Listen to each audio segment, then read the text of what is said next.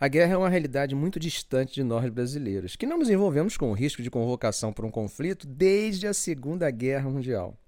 Uma situação que se equipare com a guerra na Ucrânia está mais distante ainda, mais ou menos durante a Guerra de Canudos e com certeza na Guerra do Paraguai.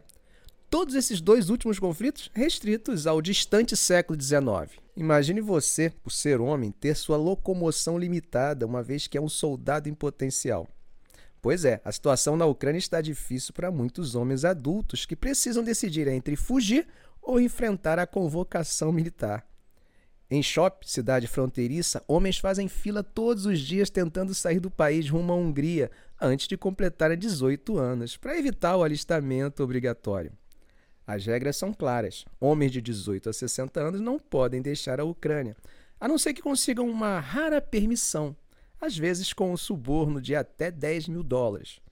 Pensaram que suborno e corrupção fosse monopólio brasileiro? Enquanto alguns condenam a guerra e o serviço militar, outros hesitam em partir. Após o início da invasão, já era tarde demais para uma saída legal para muitos.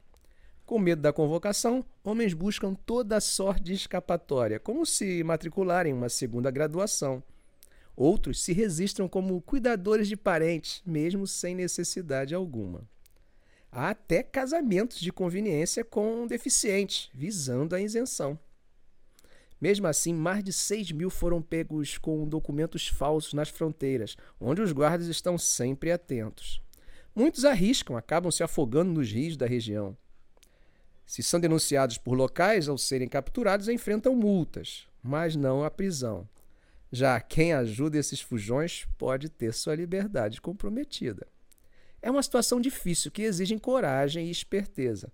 Muitos acabam impedidos de partir ou vivendo na clandestinidade. Uma escolha sem saída fácil para os homens ucranianos que só queriam cuidar de suas vidas.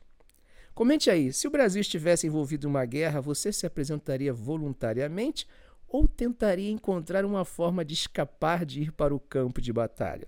Ficamos por aqui. Se esse vídeo foi útil a você, faça um comentário, dê um like. Ah, e se ainda não for inscrito, inscreva-se no canal e ative o sininho. Ok, gente? Um grande abraço do professor Arão Alves.